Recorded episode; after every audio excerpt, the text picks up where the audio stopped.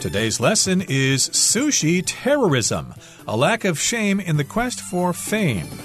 Hi, everybody. I'm Roger. And I'm Mike. And today we're talking about sushi, but it's an interesting title here. It's all about sushi terrorism. I didn't know sushi could be used as a weapon to blow up buildings or something like that. But uh, this is kind of relating, or it is relating, to an incident that happened a couple of months ago, which we'll describe. Some kid in Japan pulled a prank, and it caused all sorts of trouble. Yes, it did. I guess you could cause some sushi terrorism by hiding a lot of wasabi under your friend's tuna or mm. salmon or something. But no, this is much more serious, and that terrorism is really when you cause great fear among the public. And that's kind of what happened here. A lot of people in Japan suddenly were very afraid of visiting sushi restaurants because of this silly internet prank. And it was a lack of shame in the quest for fame. A lack of shame means you don't feel embarrassment when normally you should or other people would. You do something that other people would be shocked by and say, How can you do that? And you just smile proudly at them instead of feeling terrible about your actions. And that's what this person did. They did something terrible that most people would never accept. And they did it in the quest for fame. A quest for something is a search for something, often a journey involving a search. The quest for the Holy Grail or something like that from the past.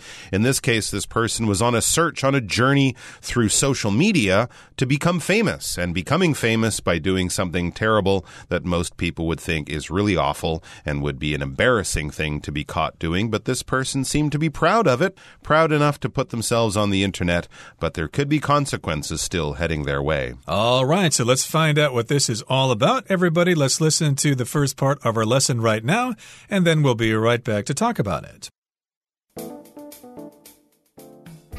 Sushi terrorism, a lack of shame in the quest for fame. Earlier this year, a viral video in which a prankster deliberately breaks the rules of restaurant etiquette made news across Japan. In the video, which was posted to social media, a high school student can be seen giggling as he licks a soy sauce bottle and touches sushi on the conveyor belt. But while he might have found his own actions amusing, he was likely unprepared to face the consequences that resulted.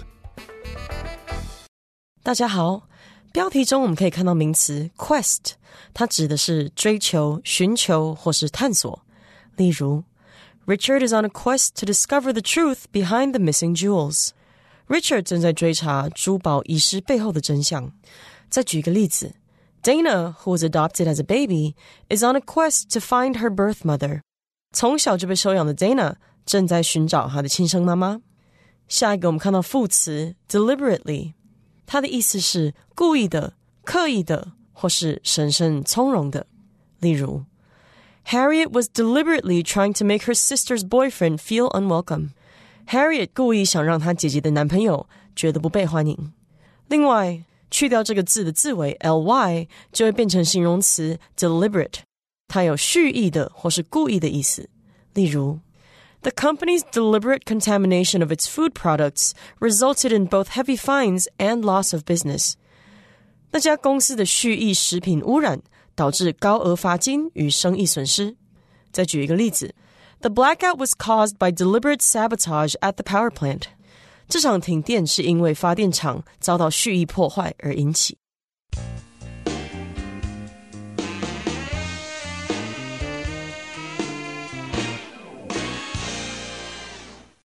Okay, so again, the title says it's all about sushi terrorism and there's a lack of shame in the quest for fame. People will do anything to become famous, but you got to be careful because it might backfire on you. Now, earlier this year, a viral video in which a prankster deliberately breaks the rules of restaurant etiquette made news across Japan. So this happened earlier this year in 2023. We've got a viral video, which means it's a video that was seen all over the world.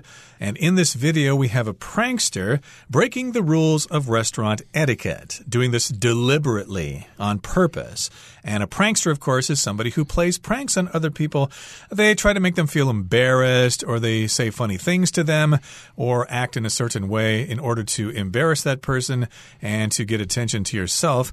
And we say you pull a prank, and the person who does that is a prankster. That's right. And by uh, doing these actions, this prankster broke the rules of restaurant etiquette. And this made news across Japan and actually across the world because etiquette is about socially acceptable behavior. When people talk about the polite thing to do or the rude thing to do, they're talking about the rules of etiquette. Chewing with your mouth closed, not talking while you're eating, not leaving your chopsticks sticking out of your bowl of noodles that's a certain type of etiquette in this part of the world. In other parts of the world, it might be knowing which knife and fork to use when you're eating your fancy meal, things like that, giving a gift to someone when they host you at a party in their house.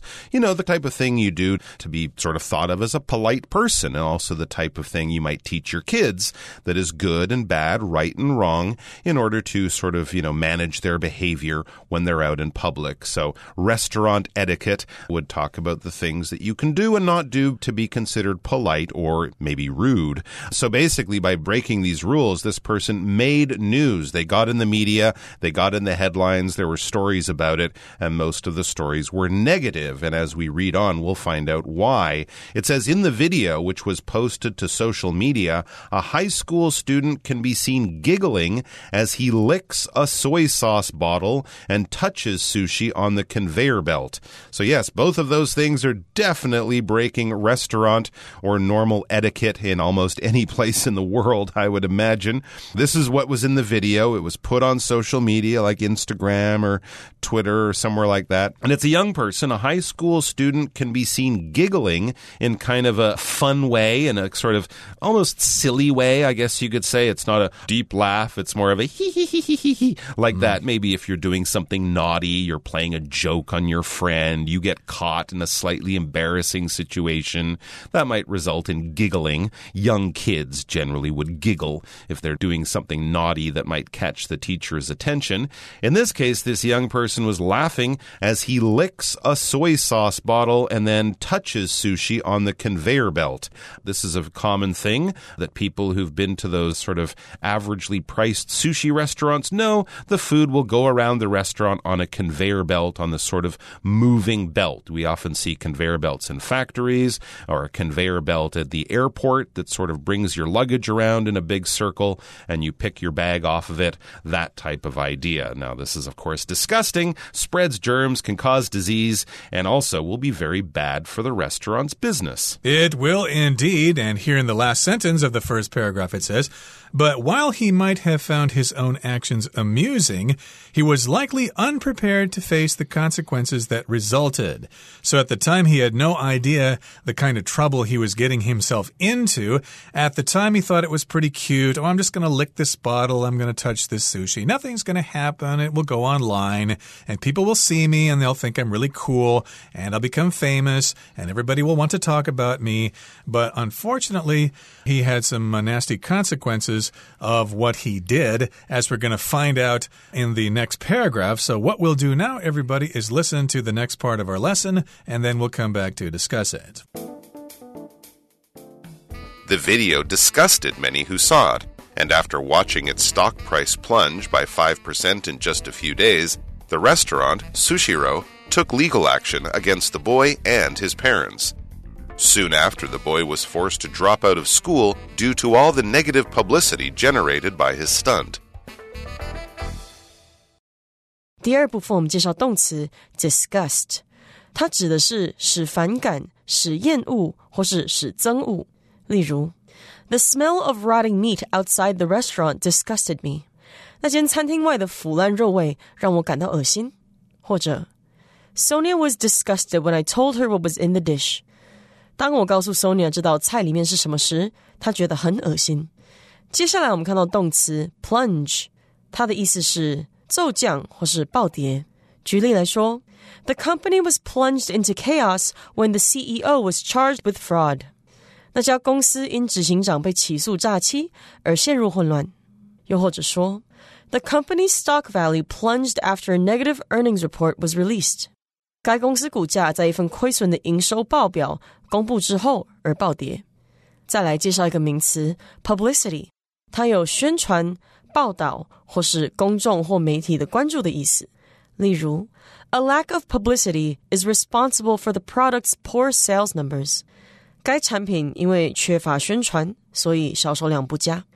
或是 When the singer appeared on the evening news, she easily gained a lot of publicity. 当那位歌手出现在晚间新闻中时， 他轻易获得大众关注。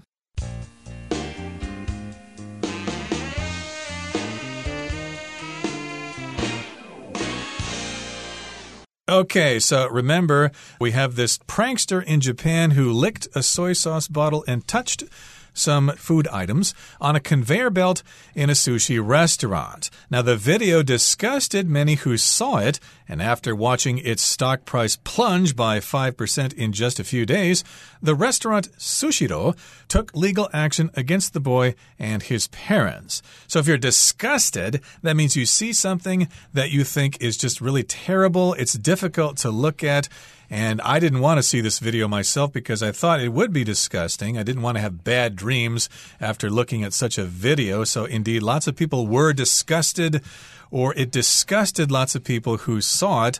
And then as a result, this restaurant's stock plunged. Stock, of course, is shares you buy in a company.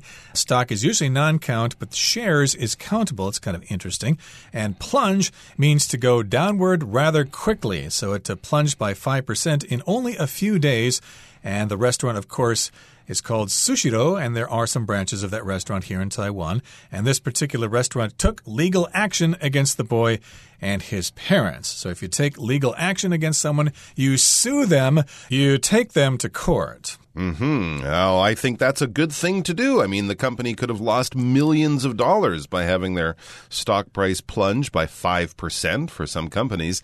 That could add up to a lot of money, all because of this silly prank by this boy. So they sued the boy and his parents. Soon after, it says the boy was forced to drop out of school due to all the negative publicity generated by his stunt. So possibly his name got out there in the media. People started to know who who he was. Obviously, the attention was enough in the boy's personal life to force him to quit school or to drop out of school. We quit a job, but you don't necessarily say I quit school, you say I dropped out of school.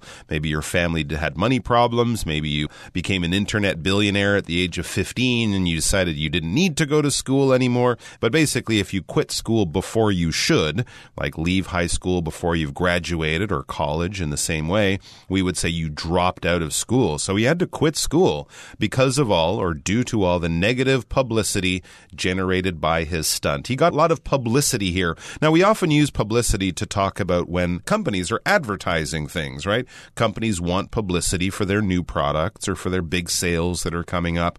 But we can also talk about publicity for a person if their name gets in the media. Maybe not because they want to, maybe not because they're starring in a new movie or selling a new product. It's just people start to know about this person. And if it's for something bad, like licking sushi and getting caught for it, that would be negative publicity. All right. So you're being well known in the news for something that you did that's not good, and it's probably gotten you in trouble. In this boy's case, he's gotten in trouble because of his stunt, his prank. A stunt is sort of a, an act that you do to catch attention attention, an act that you do that sort of goes beyond what most people would say is okay or is safe. We think of stunts in the movies. Those are okay. Those are, of course, professionals doing it for our entertainment. But when you see young people just doing things to get their friends to look at them or to make a cool social media post, we could also call that a stunt of some kind. We certainly can. And now we're going to move on to the third and final part of our lesson.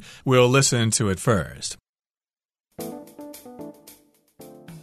Hopefully, the restaurant's response will discourage others from copying such shocking behavior. More generally, while making such nuisance videos, as they are called in Japan, has become popular among some teens, it's important to remember that anything that's posted online remains there forever. As such, the 15 minutes of fame a prank video might bring are unlikely to be worth the lasting consequences they can have on a prankster's future.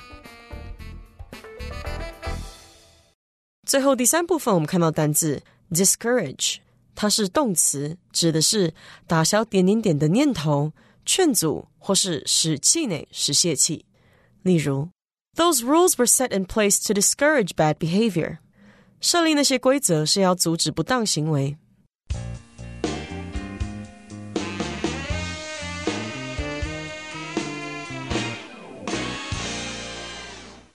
Okay, so remember this boy in Japan pulled a stunt. He pulled a prank by licking a soy sauce bottle and touching sushi as it was going around the conveyor belt. And that caused the stock price of Sushiro to plunge by 5%. And the company did not like that. They took legal action against the boy and he was forced to drop out of school because of all that negative publicity for that stunt. Now, hopefully, the restaurant's response will discourage others from copying such shocking behavior. So, I guess this restaurant needed to set an example. Don't any of you out there get any ideas. We're not going to put up with that. If you try something like this, if you pull a stunt like that again on us, we're going to take you to court. You'll have to drop out of school, and your life will be ruined as a result. That's right. So they don't want to encourage others or, you know, get others to do it by sort of saying, yeah, please do this. That would be great. You'll be famous. And no, of course not. They want to do the opposite, discourage someone. If you're trying to use your influence to get a person to not do something, you are trying to discourage them. The very worried mother might try to discourage her kids from going on a skydiving trip or something. Oh, you're going to get hurt. Oh, you could die. Oh, do you know how expensive that is? Using any way that you can think of to try to get someone to not do something that you don't want them to do. So in this case, the company doesn't want other people to copy this boy because, of course, internet memes and things can often provoke copycat attempts. They can often cause people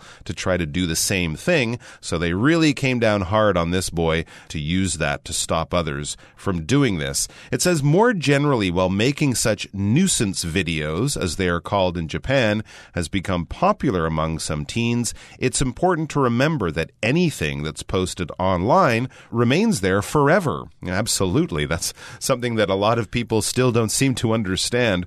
These nuisance videos, you know, these little pranks causing some social upset, being rude in public or, you know, exhibiting shocking behavior in public to bother people. That's what we're talking about. That's what they're called, nuisance videos. They've become very popular among some teenagers, but it's important to remember, and teenagers might not fully understand this because they lack the wisdom and life experience. It's important to remember that anything that's put online on social media or anywhere on the internet, it remains there forever. So, you know, for this young boy, for example, if his name is out there in public, even 10 or 15 years from now, when he goes to a job interview, for example, a company might look him up online just to, you know, find out a little bit. Oh, he's the licking sushi kid. They will find that out 10 or 15 years from now, and it could cause real problems through the rest of his life. Indeed. So, lots of us, of course, are looking for ways to get attention. Of course, we think that maybe we've got some career opportunities by becoming an internet celebrity or something, by posting videos on YouTube or wherever. But of course, everybody's used up the ideas for cooking, for doing crochet or whatever. So, of course, lots of people need to think of new ideas. But you got to be careful because if you start to get risky in what you're presenting, it stays there forever. And even if you pull the videos off of the internet, they're still out there. People will download them and they'll be there until the end of time. And as such, the 15 minutes of fame a prank video might bring are unlikely to be worth the lasting consequences they can have on a prankster's future. So, as such, because of this, the 15 minutes of fame you might experience by doing this prank video or posting this prank video, even though you do have a little bit of fame for a little bit of while, it's probably not worth the lasting consequences that can happen after that. That's right. 15 minutes of fame followed by 15 years of notoriety maybe is not the best way to start out your life. Okay, that brings us to the end of our discussion. Here comes Hanny.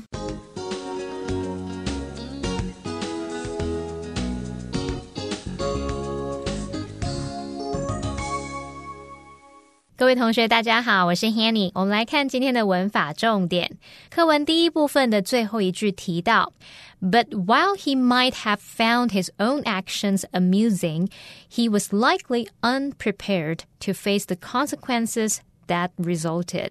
那这边他用到说，He might have found his own actions amusing，来表达说他可能觉得自己的行为很有趣。那我们这边要介绍的句型就是用 find 加受词加上 to be，再加受词补语，可以表达认为啊，觉得某人或某事物怎么样怎么样。这时候 find 它表示认为、觉得。那么受词补语我们常常会用名词或形容词。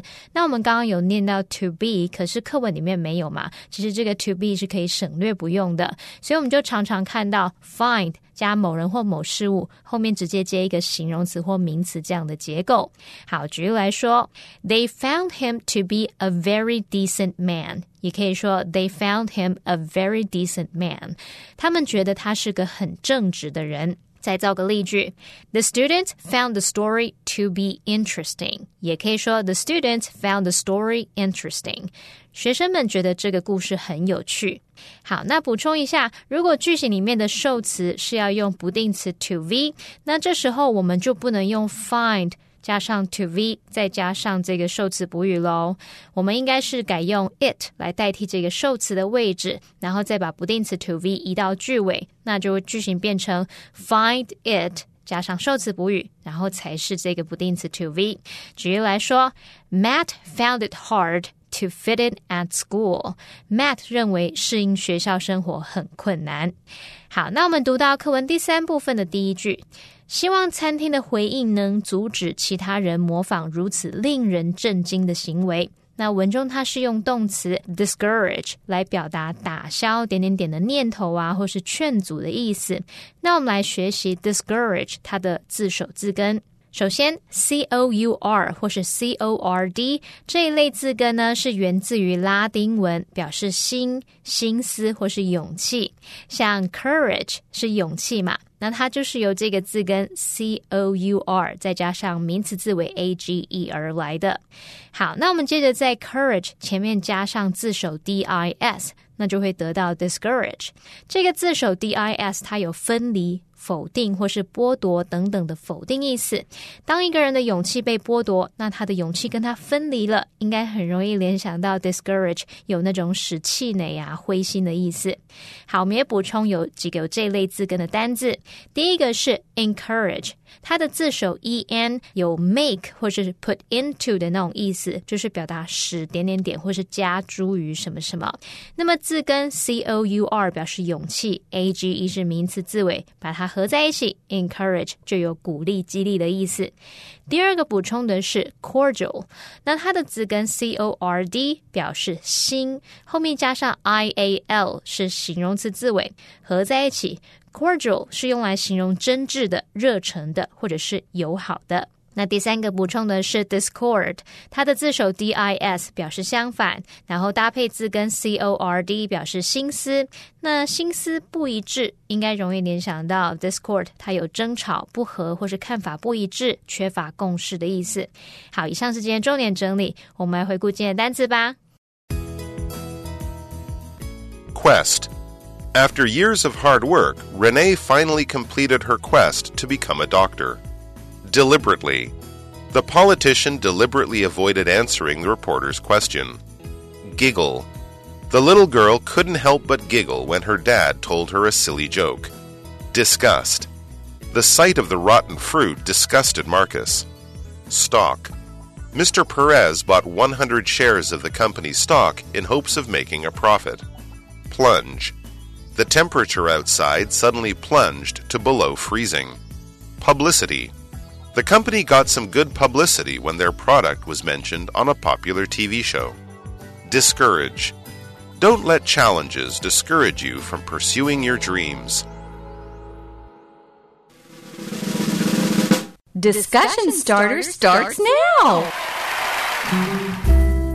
It's time now for our discussion starter. The question is does the viral video mentioned in the article make you less likely to eat at conveyor belt sushi restaurants? Why or why not?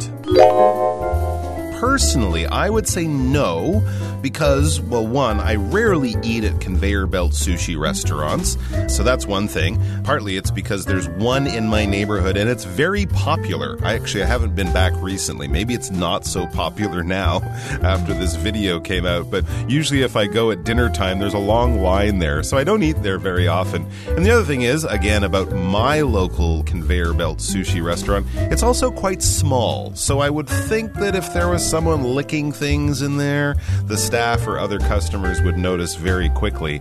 However, if I went to a really big one in Japan or, you know, downtown or somewhere, yeah, I might worry about it a little bit just because people are silly and they do have a habit of copying these things. But I don't think I'd worry about it too much. Well, I would worry about it. Yes, the video makes me less likely to eat at conveyor belt sushi restaurants because those items of food pass by all sorts of people all the time, and you never know if they're going to breathe on that food or reach out and touch it and decide, well, I guess I don't want that. I'm going to put it back on the conveyor belt. And I have noticed that sometimes people use their chopsticks to get those pieces of ginger out of those buckets, and that's kind of disgusting to me. So, yeah, I would like to avoid those restaurants in the future. Well, that brings us to the end of another edition of our program, and please make sure you join us again next time. From all of us here, I am Mike. I am Roger. See you next time.